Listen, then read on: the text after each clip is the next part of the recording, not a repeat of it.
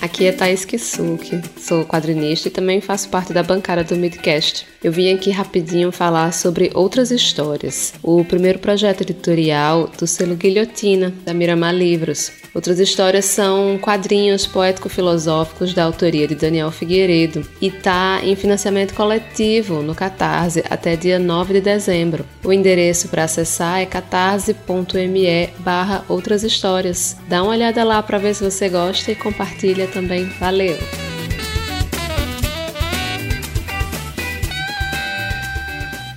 E é feito de tinta acrílica, né? É, orgânica. Tudo muito orgânico, muito natureza. E não pode tocar, tá? Don't touch, exato.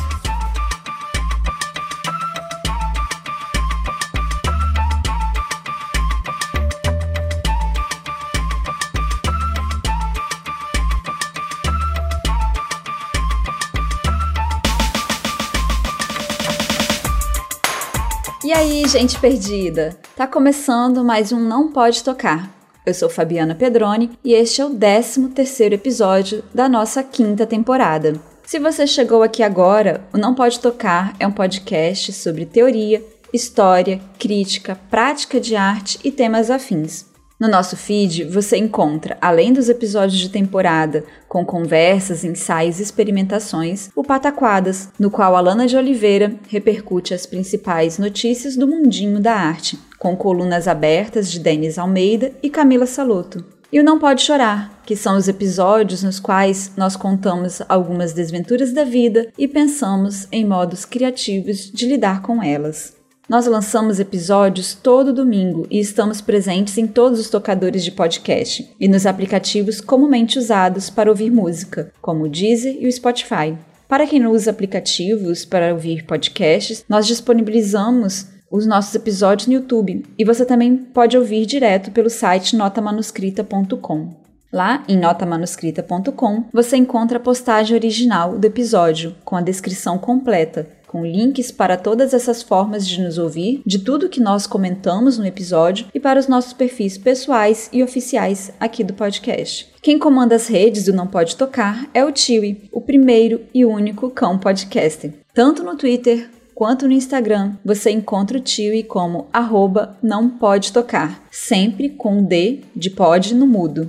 Vai lá ganhar uns lambejos do Titi. No finalzinho da descrição do episódio você encontra também uma chave Pix e o link para o nosso PicPay. Acesse picpay.me barra não pode tocar e considere apoiar este projeto com um, dois, cinco reais mensais ou com qualquer valor esporádico. Se não der para apoiar financeiramente, só de seguir a gente nas redes e compartilhar este episódio, você já nos ajuda e muito. Agora chega de recados iniciais. Vamos para o episódio de hoje, no qual nós falaremos sobre livros para encantar o mundo.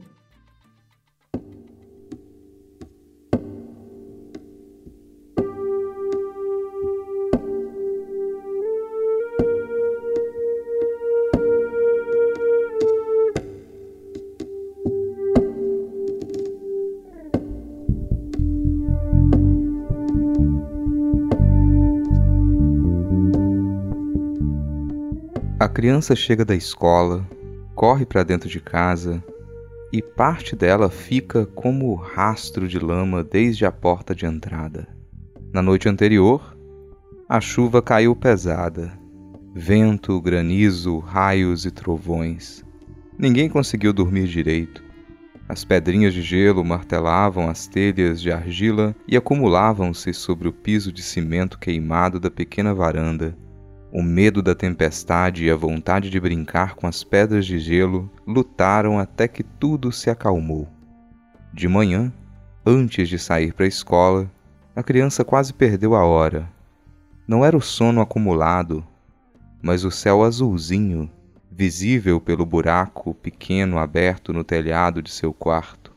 Era um buraco grande o suficiente para sentir a falta de algumas telhas mas pequeno demais para o seu cachorro pular do telhado para dentro do quarto.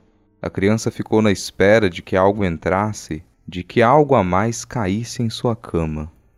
Sua avó já vinha pelo corredor, chamando a criança para o café. Quando chegou no quarto, não foi o café que disse, mas jardim. Que jardim bonito você tem aí! A criança procurava animais e seres fantásticos. A avó encontrou um jardim formado pelas folhas da mangueira. Depois da escola, a correria tinha motivo. As marcas de pés no piso da cozinha eram de menos. Do quintal enlameado, a mãe gritou, atrasada: Tira o tênis! Mas era preciso correr. Não havia tempo para a criança se desmontar de estudante, caso ela quisesse ver o céu pelo buraco no telhado antes que fosse consertado. O mundo encantado é frágil. É preciso agilidade para apanhá-lo antes que a chatice dos adultos estrague tudo. A gente se acomoda a ver o mundo pela porta e pela janela, por essas aberturas na parede. Não é toda noite que as telhas levantam voo. Não é todo dia que um novo buraco surge na casa. A criança correu, mas o buraco não estava mais lá. Sua avó estava sentada sobre a cama e a aguardava com um sorriso no rosto. Você gostou do jardim que te dei? Com suas tintas de tecido, a avó fez brotar flores nas novas telhas e um jardim se estabeleceu sobre suas cabeças. O encanto estava feito.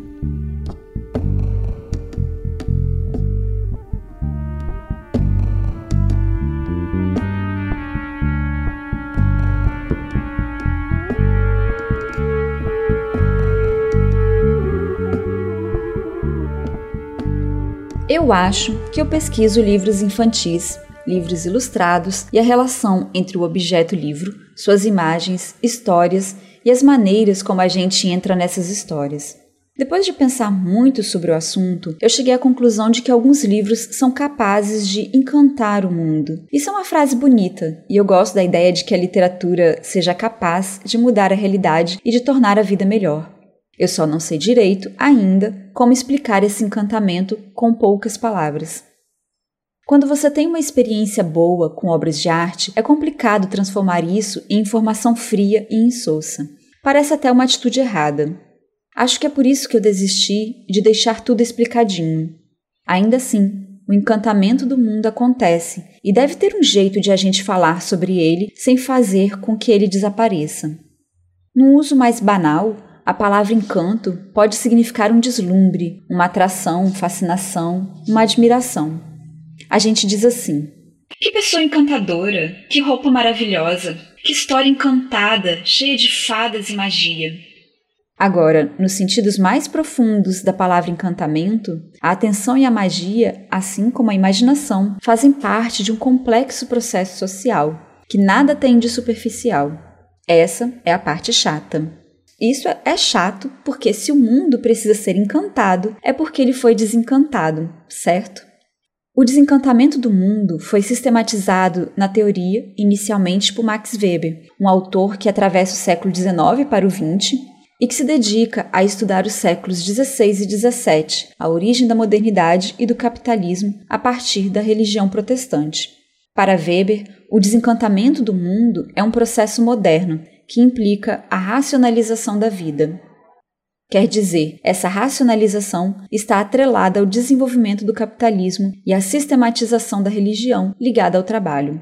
O capitalismo deixou tudo chato, enquadrou todos os fenômenos da vida social e cultural de acordo com sua perspectiva de qualidade de vida, progresso, desenvolvimento, ordem, paz e felicidade.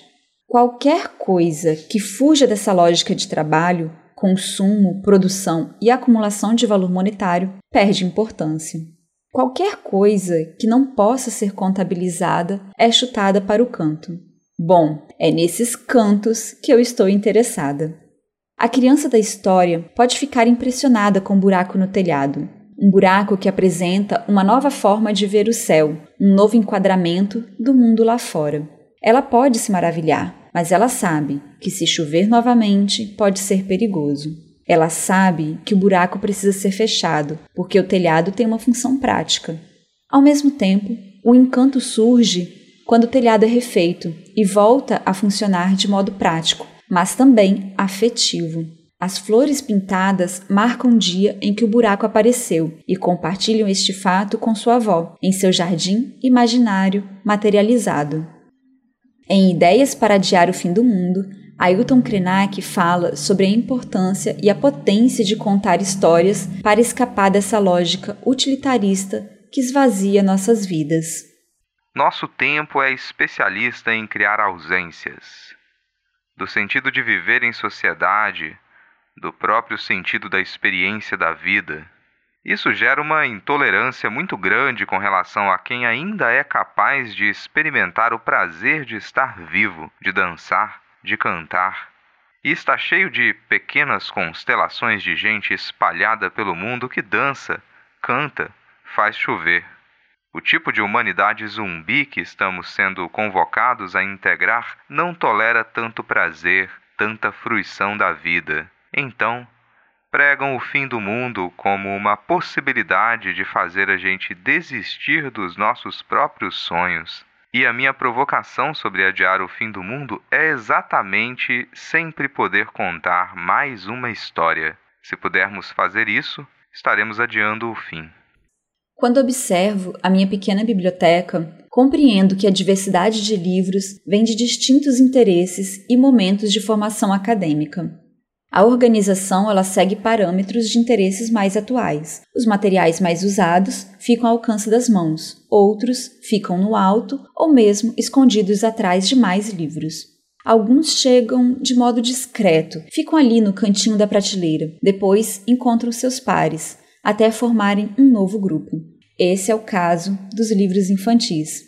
Eu não sei ao certo assim como que todos os livros infantis chegaram aqui em casa, mas Onda, de Suzy Lee, foi o primeiro.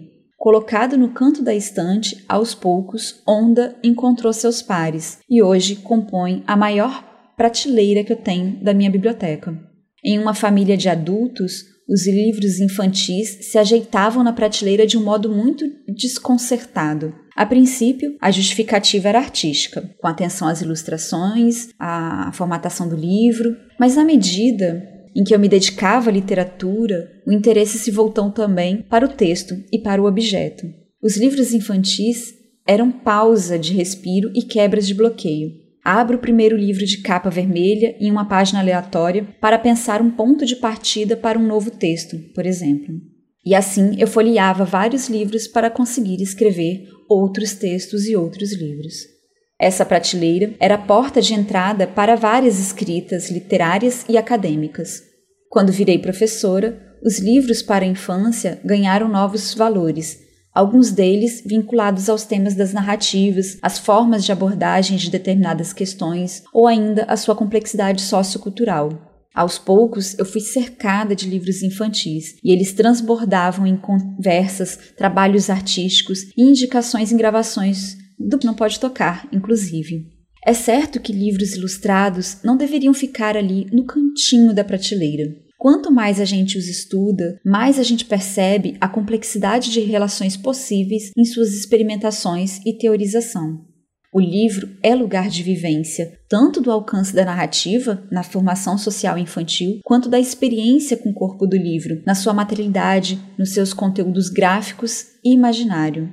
Diante disso, o livro ilustrado ele pode encontrar um caminho para operar as ações necessárias de resposta à crise permanente, ao desencantamento do mundo. E é bom dizer que não se trata de encontrar um remédio milagroso. Quando a gente fala de trabalhos de arte, a gente aponta os caminhos para conferir significados, para refletir, experimentar, expressar e construir o mundo que a gente deseja habitar. Livros ilustrados e livros infantis, como trabalhos de arte, possuem essas qualidades. Logo, quando a gente analisa essas possibilidades, a gente traça uma história de encantamento.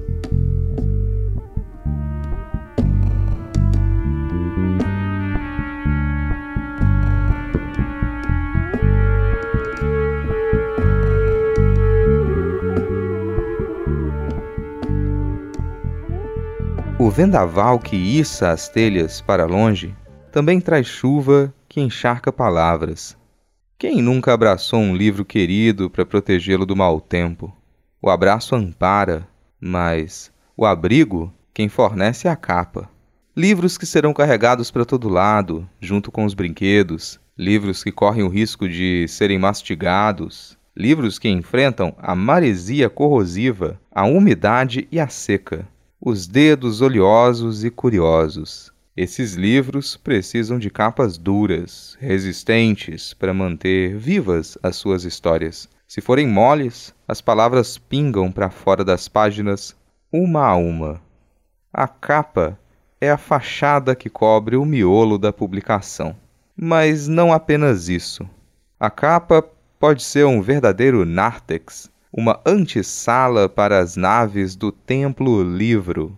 Assim como os catecúmenos ouviam a cerimônia do vestíbulo entre o exterior e o espaço da celebração, a capa já nos permite participar do ritual da leitura. Em simultâneo, a capa abre a possibilidade de entrada e protege elementos da experiência de leitura que apenas ocorrem após a entrada e a ambientação de quem lê. Materialmente, a capa é uma casca protetora. Como as cascas de tantas frutas, as capas de livros costumam ser atraentes, convidativas, podem ser inseridas junto da carne macia e desgastar-se junto dela, ou serem mais resistentes. Nessa fruta livro, o miolo é a parte mais carnuda, formada pelas páginas internas, onde está a narrativa. Os modos como uma capa pode ser convidativa são bastante variados. Esses elementos podem nos chamar para dentro com um grito bem alto e vibrante, ou de forma mais sutil, com um sussurro e sinais de intimidade. Por detalhes curiosos, eles cochicham uma prévia do que encontraremos dentro do livro. Pode ser uma cor, um traço, um personagem, um tombo na página. Nada ali é desproposital. Como primeiros elementos gráficos a encontrarem o leitor, a capa e a contracapa, muitas vezes definem se o livro será ou não tirado da estante. Para Allen Powers, abre aspas. A capa, sem dúvida, cumpre um papel no processo de envolvimento físico com o livro, pois, embora não se possa olhá-la enquanto se lê, ela o define como objeto a ser apanhado, deixado de lado e talvez reservado ao longo do tempo. Não é de se estranhar que, nos últimos anos, observamos no mercado editorial uma dedicação maior ao poder narrativo e estético da capa, especialmente nos livros para a infância. Quando nos deparamos com uma casa na qual iremos adentrar, a fachada é crucial para definir seu status interior. Teresa Colomer ao estipular sete chaves para se avaliar o valor de um livro para a infância, afirma que, em um bom álbum, todos os elementos se colocam a serviço da história: o texto, as ilustrações, o formato, o fundo da página, a disposição dos elementos, a tipografia e etc. A história começa antes mesmo de se abrir o livro. Diante da fachada do livro, nós já começamos a entrar em sua arquitetura e a conhecê-la. O livro O Muro no Meio do Livro, de John Agee, é exemplar no sentido de conjugar todos os elementos da sua arquitetura da capa em harmonia com a narrativa. Na capa desse livro, um muro atravessa a capa de um lado a outro. Ao perceber que os tijolos continuam para a lombada, somos levados a virar o objeto e descobrir que o muro continua pela quarta capa. O muro esconde o que está dentro e, nesse sentido, atiça nossa curiosidade. O fato de ser uma capa dura não deve ser desconsiderado. Durante o manuseio, o toque na capa dura agrega sentido à percepção do muro. Trata-se de um bloqueio sólido, afinal, é preciso que seja um muro firme para sustentar o peso de um personagem tão grande e assustador como um ogro que está do outro lado e estende sua grande mão para o nosso lado. O outro lado é o lado que não temos acesso até pular o muro. E o mistério que sabemos poder descobrir pois basta mover a capa e conhecer as primeiras páginas. Mas pode ser necessária muita coragem para saltar para o outro lado do muro e enfrentar a grande criatura que estende o braço em nossa direção. Isso se torna menos amedrontador quando não estamos sozinhos. Do nosso lado, há outros personagens, inclusive um cavaleiro de armadura com um sorriso nos lábios. Se um pequeno cavaleiro um simples pato e um frágil rato têm coragem para caminhar diante do muro que guarda os mistérios do livro, talvez nós possamos acompanhá-los e descobrir o que há do outro lado. Como uma demarcação de coragem, o cavaleiro ergue a placa com o título do livro. O título está escrito como um lembrete do que temos em mãos através de três palavras destacadas em maior gramatura. Podemos ter percebido primeiro o muro, mas ele está no meio, ou seja, entre nós e o que desejamos, o livro. Como o título da obra já afirma, há um muro no meio do livro. A narrativa se desenvolve em sequências de páginas duplas. Nessa sequência, as margens internas integram as páginas opostas, ao invés de dividirem o livro. Localizado na obra, o muro separa o livro em dois lados. De um lado, um pequeno cavaleiro expressa sua gratidão pela proteção, pois para ele o outro lado do livro é muito perigoso. Tem até um ogro, que é o que ele mais teme. Enquanto o cavaleiro fala sobre o muro, ele repõe um bloco que estava no chão, com a ajuda de uma escada. Na medida em que viramos as páginas, há mudanças nos dois lados do muro. Aos poucos, o lado do cavaleiro, à esquerda, começa a se encher de água. Um pato, que observava o cavaleiro, agora boia na água, até ser espantado por um jacaré. O cavaleiro não percebe a água a cobrir a página, porque está no alto da escada e seu olhar se direciona para o leitor, para quem narra a história. Enquanto isso, do outro lado do livro, um tigre e um gorila estão nas costas de um rinoceronte. O gorila sobe no tigre, quase alcançando a margem superior do livro. O rinoceronte se assusta com um ratinho que chega perto da sua pata e a pilha dos três se desfaz, caindo em pose de nado para fora da margem externa da direita. O ogro, que ocupa quase a página inteira, se inclina para o ratinho que, amuado, inclina a cabeça para baixo sem nenhuma palavra do lado direito, já que o narrador personagem está do outro lado do livro, a narrativa é feita toda pelas imagens. O ratinho sai amoado da página e parece que o ogro chamou sua atenção pelo susto que deu nos outros bichos. Quando o cavaleiro percebe a água e diz que isso não deveria acontecer neste lado do muro, o ogro o assusta. Sobe em seu porrete e, pela margem externa superior do livro, alcança o cavaleiro. Salvo, o cavaleiro agradece, mas se assusta por estar do outro lado do livro. Quando o cavaleiro aponta para o ogro e diz que ele vai comê-lo, o ogro responde: Ha ha ha, eu sou um ogro legal e este lado do livro é fantástico. Vem, que eu vou te mostrar. Não vamos contar a história inteira, deixe o resto para quem tiver curiosidade. Vamos passar para outro livro. Na obra, apesar de tudo, de 2018, do colombiano de Pacho, o elemento de crise não é um alagamento, mas uma fissura que acontece nas placas de gelo e que separa os dois pinguins protagonistas da história. Essa fissura já é representada na última letra do título do livro. Não à toa, o título está na parte amarela da capa, pois o amarelo é o tudo na narrativa. São todos os problemas que os dois amigos enfrentam. Assim como em O Muro no Meio do livro, há uma divisão de lados na capa de Apesar de Tudo. A metade superior é amarela e a metade inferior é branca. Os dois amigos pinguins aparecem na parte de baixo da capa, mais próximos da pessoa que lê. Eles estão do nosso lado e diante de algo que precisarão enfrentar, o outro lado, representado pela cor amarela. Ainda em paralelo com o muro no meio do livro, as faixas branca e amarela atravessam a capa na horizontal, continuam na lombada e terminam na quarta capa.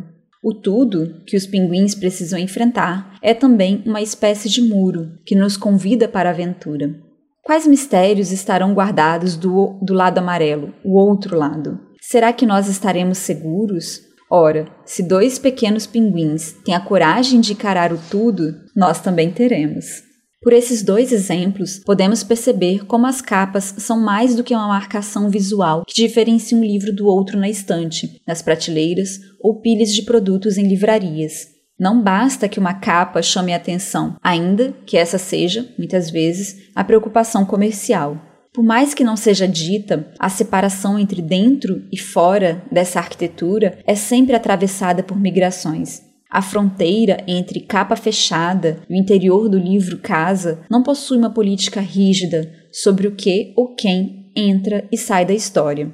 Não por coincidência, as personagens do rato, do pato e do pequeno cavaleiro caminham naquela direção. A abertura do livro é caminho livre. Nessa fronteira, não é possível erigir muros e proibir as migrações. Esses atravessamentos livres não são apenas de pessoas e olhares, mas de ideias, memórias, marcas, riscos, objetos e outras histórias.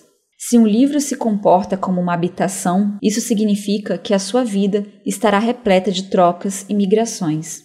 A porta que te permite sair de casa também te deixa entrar. Flores, Pedras, cascas, ferramentas, castelos entram correndo pela cozinha e se aninham nos cantinhos, aqueles lugares que os adultos fingem que não veem, mas sempre sorriem quando percebem a correria sorrateira. Toda casa tem desses cantinhos. São aqueles lugares que recebem vários nomes porque dependem de quem os nomeia. Espaço de brincadeiras, lugar de fantasia, embaixo da escada, atrás da geladeira, canto da bagunça. Lá em casa era só cantinho, com toda a propriedade de um nome próprio e o afeto que um diminutivo carrega. Em dias especiais, quando a vivência solitária da criança ganha a companhia de uma amiga, o cantinho é ornado com uma porta de pano, presa ao teto que é a escada. Essa porta fantasiosa, mas tão material quanto a de madeira, estabelece novas regras, separações e convite para migrações. O dentro da casa vira um fora, o cantinho vira duplamente dentro. Para entrar no livro casa, é preciso passar pela porta, que é a capa. Para chegar até o cantinho, onde contam-se os causos e ocorre o encantamento, é preciso virar as páginas. Folha a folha, mudamos de cômodo. Esse processo de mergulho permite o movimento narrativo. O lado de dentro da porta de uma casa é um universo particular, Lá dentro, objetos, paredes, telhado, bichos, pessoas possuem camadas de significado que são íntimos. Para acessar esses significados, é preciso convivência, é preciso participar do mergulho. Cada elemento dentro do livro Casa é uma página que pode ser observada, lida e virada. A cada página virada, a narrativa se adensa e você se sente com mais direito de habitar aquele ambiente. Quanto mais você conhece, mais íntimo você se torna. Pode ter sido assim com a casa de alguma amiga de infância, pode ser assim com a casa de alguém da família. Talvez você também se sinta assim depois de um tempo no ambiente de trabalho ou nos prédios que você mais frequentou durante a sua vida estudantil. O hábito fez com que se tornasse habitante. Podemos ouvir frases como: Conheço cada canto dessa cidade, ou você está em cada canto da casa. A intimidade é medida pelos cantos. Quando se habita um livro casa, é possível descobrir e criar novas dobras, novos cantos, novas passagens, portas e janelas. São mundos dentro de mundos. Talvez esse desdobrar seja a própria leitura. Criar cantos é encantar. Depois de atravessar a porta capa, lá dentro, bem nesse cantinho, encontramos a dobra. Como diz Sophie van der Linden em, no livro Para Ler o Livro Ilustrado, a dobra é um eixo físico que divide o espaço do livro aberto em duas partes iguais. A página dupla inclui, assim, uma divisão obrigatória. Esse é um elemento fundamental para a experiência de leitura de muitos livros ilustrados, livros infantis e livros de artista. O momento de passagem de uma página para outra é determinante para o ritmo da narrativa visual, mas a centralidade do elemento dobra e seu uso deliberado para a construção discursiva do livro ilustrado vai além da continuidade narrativa. A dobra é um cantinho embaixo da escada, pelo qual passamos despercebidos no dia a dia. De tão habitual na narrativa ordinária da casa, pode não ser percebido. Isso significa que é comum ignorarmos a dobra, e isso é, muitas vezes, considerado como uma característica positiva no planejamento de um livro. A ilusão de que passamos de uma página para outra como se nosso olhar fosse puxado pelos ganchos visuais entre imagens é, muitas vezes, um elemento que atesta a qualidade narrativa. Nesse sentido, notar a dobra seria um demérito. Tal postura pressupõe que deixar os elementos estruturantes e a materialidade exposta desviaria a atenção de quem lê. Mas não é bem assim.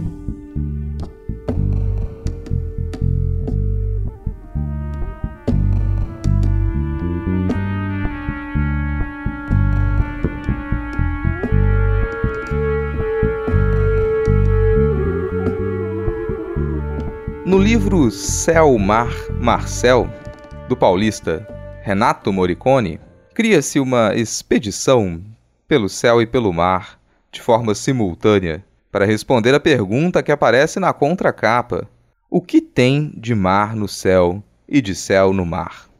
Em um sistema de espelhamento fantástico, o autor aproxima esses dois universos separados pela dobra, já na capa, observamos esse enfrentamento em que um astronauta é indicado como Céu-Mar e um escafandrista como Mar-Céu.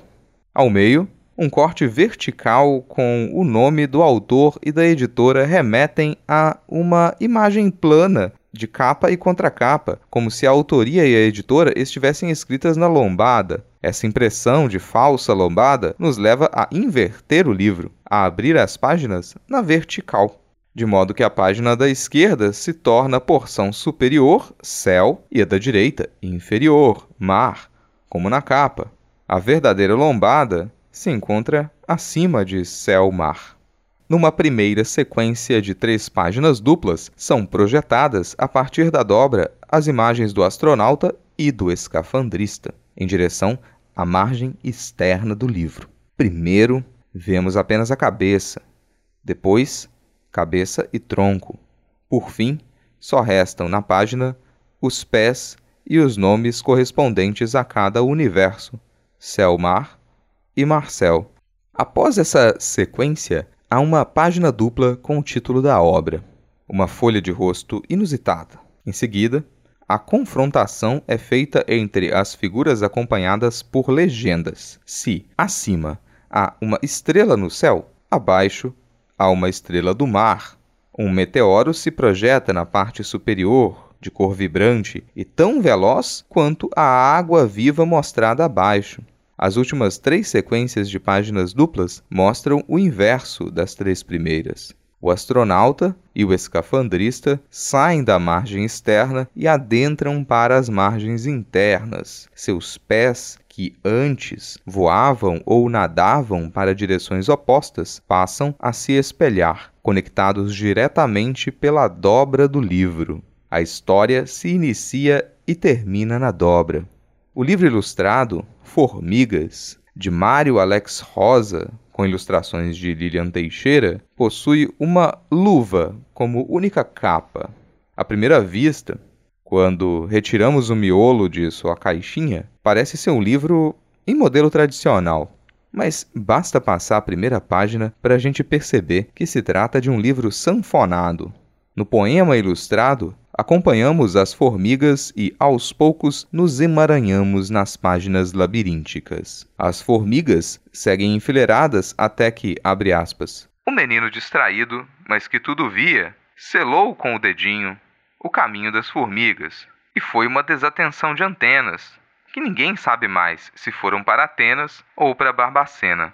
Esse pequeno trecho do poema é intercalado visualmente por várias formigas enfileiradas e, depois do dedo posto, vários novos caminhos são abertos. A materialidade da página, tocada e aberta, cria uma estranha sensação de cuidado para não espalhar o caminho das formigas. Elas formam um grande mapa com cuidado gráfico e narrativo nos elementos paratextuais. A fileira de formigas começa por um discreto buraco na página de rosto.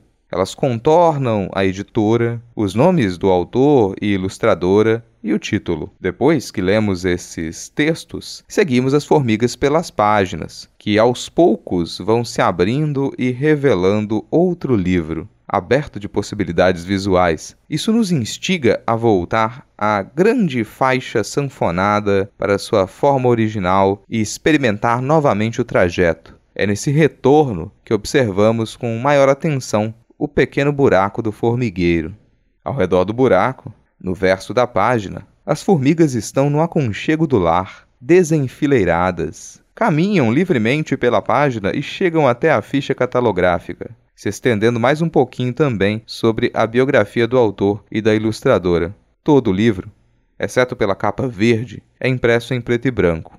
O contraste entre capa verde e o branco da página e as formigas e o poema em preto intensifica a materialidade visual, a ponto de, se uma formiga fosse seduzida pelo verde foliar da capa e entrasse no livro, não a distinguiríamos das ilustrações.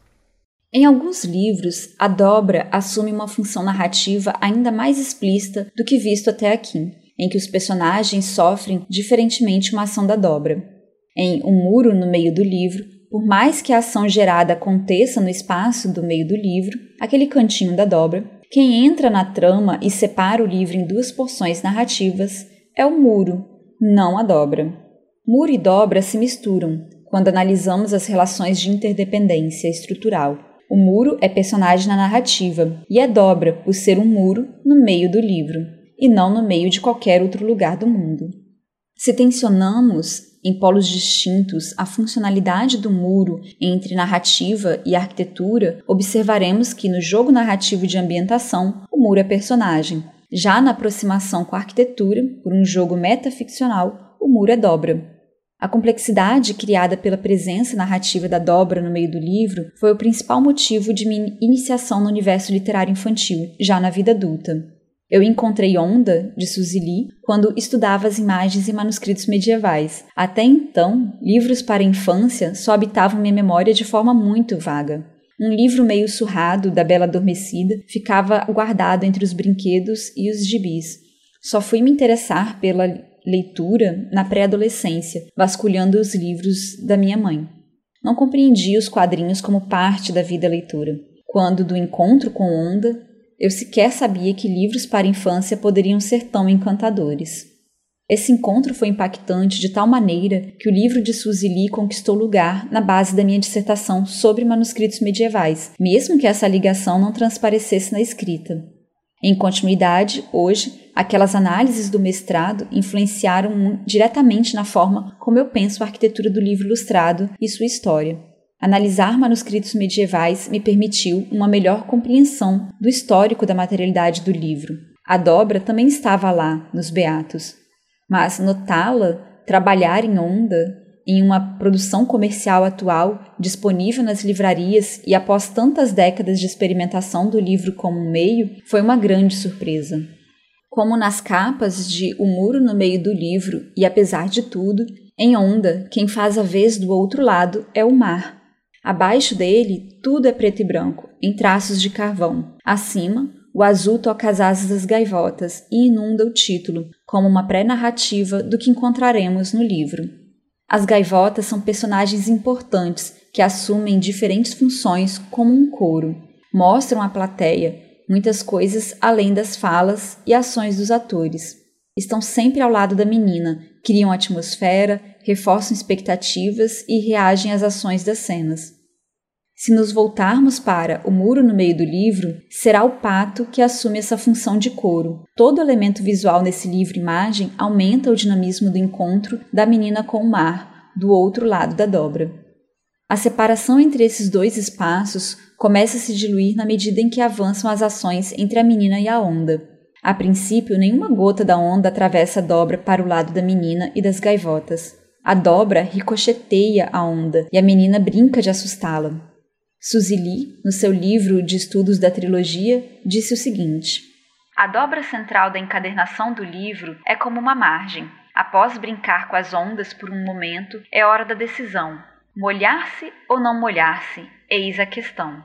mas prefiro dizer que chega o momento de encarar pela primeira vez o medo diante do novo. É possível notar esse encontro consigo e com o medo ao longo da trilogia. A pose pensativa da menina pode nos remeter ao momento de silêncio do cavaleiro de O Muro no Meio do Livro. O cavaleiro só conhecerá o restante do livro se ultrapassar as margens externas. A menina, de Suzili, só compreenderá o obstáculo que segura a onda se ela passar para o outro lado. O momento de ultrapassagem da dobra em onda é icônico. Fazia parte do projeto do livro tornar esse atravessamento da dobra evidente. Para distinguir os dois mundos, é preciso modificá-los quando se encontram. Assim que a menina e as gaivotas passam para o outro lado do livro, a ponta de uma asa da gaivota é tingida de azul do mar. A menina estica o braço para o outro lado, mas somente nos é visível seu corpo que permanece à esquerda. Na página dupla seguinte, a criança surge do lado direito, do lado do mar, e parte de seu corpo ainda permanece nesse entre, na dobra. Não deve ser tão fácil assim atravessar a margem e ir para outra dimensão da imaginação, nos diz Suzili. Ao invés de suprimir a presença da obra, da dobra, Suzili a coloca como centro da narrativa, como uma forma de experimentação estruturante. Torna-se nítido que a autora teve a intenção de usar a dobra do livro, a sua materialidade, para expressar mensagens. Mas, caso não partíssemos do questionamento sobre a liberdade de experimentar o livro como um meio e estivéssemos atrelados às convenções, é pouco provável que a proposta de Suzili não causasse estranheza. Um exemplo de resposta dada pelo convencional é apresentado pela própria autora. Pouco depois da publicação do livro Onda, recebi uma mensagem do dono de uma livraria no Reino Unido sobre a ilustração contida na página anterior deste livro. Ele disse assim: Estamos um pouco confusos com as, as, páginas duplas. Parece faltar alguma parte da criança e das gaivotas. É assim mesmo? Verificamos com nosso fornecedor, com o distribuidor e com outra livraria, e todos os exemplares são iguais a este. Será que não entendemos o sentido o impressor se equivocou? Foi um erro de impressão? Na última frase do livro sobre sua trilogia, Suzy responde ao questionamento sobre onda. Isso não é um erro de impressão. E complementamos: isso é a compreensão de que o livro não é um suporte sujeito a regras rígidas de design editorial, em que personagens não deveriam ocupar a dobra central. O livro é um corpo ativo, um lugar habitado que cria diálogo entre seus elementos e com o sujeito que o experiencia. Os outros dois livros de sua trilogia, chamados Espelho e Sombra, não são erros de impressão. As personagens interagem com a dobra dentro da narrativa. A dobra é uma personagem. Após brincar com o mar e se banhar de azul, a menina se assusta com a dimensão da onda e foge para o lado esquerdo do livro. Ela aposta na segurança que a dobra lhe oferecia, como um obstáculo de separação entre os dois universos que compõem o livro. Enquanto ela se vira de forma debochada para a onda, as gaivotas continuam a fugir pela margem externa da esquerda. A menina faz uma careta mostrando a língua, como se espera de uma criança confiante. Ela acha que a onda não vai alcançá-la. A menina não percebeu que o azul nas asas das gaivotas já está em seu corpo. O azul onda já havia atravessado a dobra. A dobra ela já havia se aberto. Na sequência, tudo é onda. Um novo livro é construído. O azul da onda se mistura ao azul do céu. A roupa da menina, os sapatos que a mãe, que acaba de chegar na cena, carrega, tudo é azul. A menina descobre uma outra onda, aquela que traz conchas, que cria reflexos na água. A dobra une os espaços e na última cena a menina se despede da onda, já sem medo, que ocupa praticamente toda a página dupla. Assim, a menina encontra, atravessa e vive o canto do livro. Nesse canto, o processo de racionalização da vida é encharcado de azul do mar, de encontro com as conchas, de materialidades e percepções do corpo, o corpo do livro e do nosso próprio corpo. Aquela separação tão intensa na forma de se construir conhecimento que separa corpo da mente perde a rigidez. Você conhece o livro pelas mãos, pela virada da página, conhece pelo olhar, conhece pelo cheiro, Conhece pela escuta da voz macia que lê e partilha sua leitura. Habitar um livro significa trazer para a leitura a afetividade, o encanto que perdemos quando perdemos o nosso corpo e nos tornamos seres racionais e objetivos que excluem as subjetividades e a imaginação. Quem acredita que livros ilustrados e toda a sua materialidade é apenas figurinha de distração, ainda não percebeu que ele é casa, que é lugar de habitação, de construção de sociedade encantada. Reencantar o mundo significa encontrar cantos que quebram a rigidez da vida, a mecanicidade e o valor capital das relações. Encantar o mundo pela história a ser escrita, pelo corpo a ser conhecido, pelas memórias e a arte a serem vividas. Quando a gente dobra a realidade chata, a gente cria cantos, cantinhos. Quando a gente aceita atravessar de uma página para outra, quer dizer mergulhar no canto, se tornar habitante do canto, é quando a leitura cria vida encantada.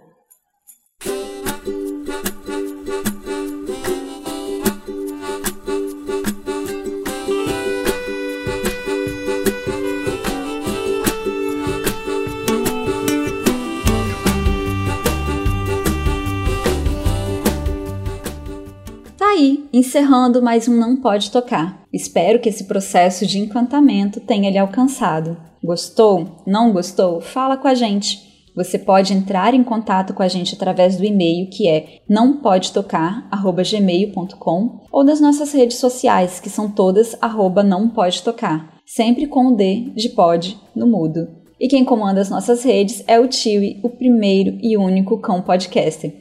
Segue a gente no Twitter e no Instagram e vai lá ganhar uns lambejos do Titi. Aproveita que você está aí e acessa notamanuscrita.com. Lá você encontra a postagem completa deste episódio com os links para os nossos perfis pessoais e oficiais e para as referências que nós comentamos durante o programa.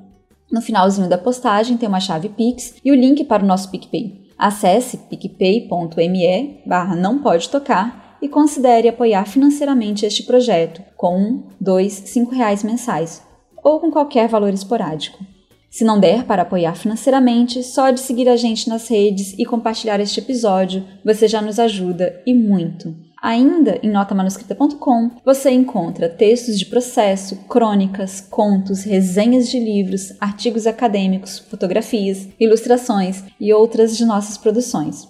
Por hoje é isso. Se nada der muito, mas muito, muito errado, semana que vem a gente está de volta. Tchau, tchau!